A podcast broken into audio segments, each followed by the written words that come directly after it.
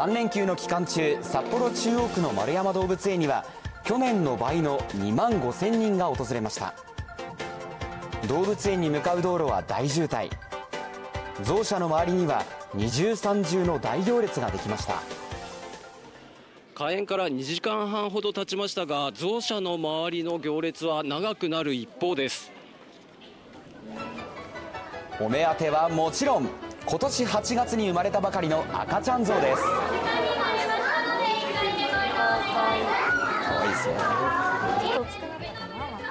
連休中は行列が絶えることがなくゾウ舎は5分ごとの入場制限も行われました。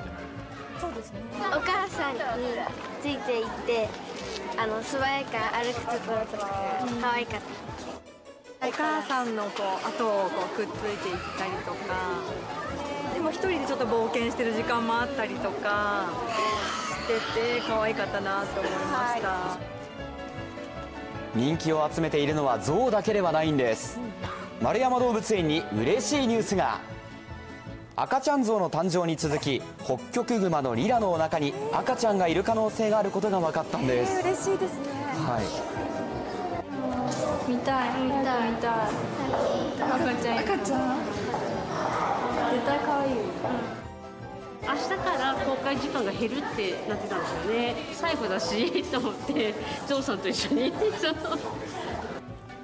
出産の準備のため明日からはリラの観覧制限が始まります。その前に姿を一目見ようと訪れた人たちも多く期待は早くも高まっているようです。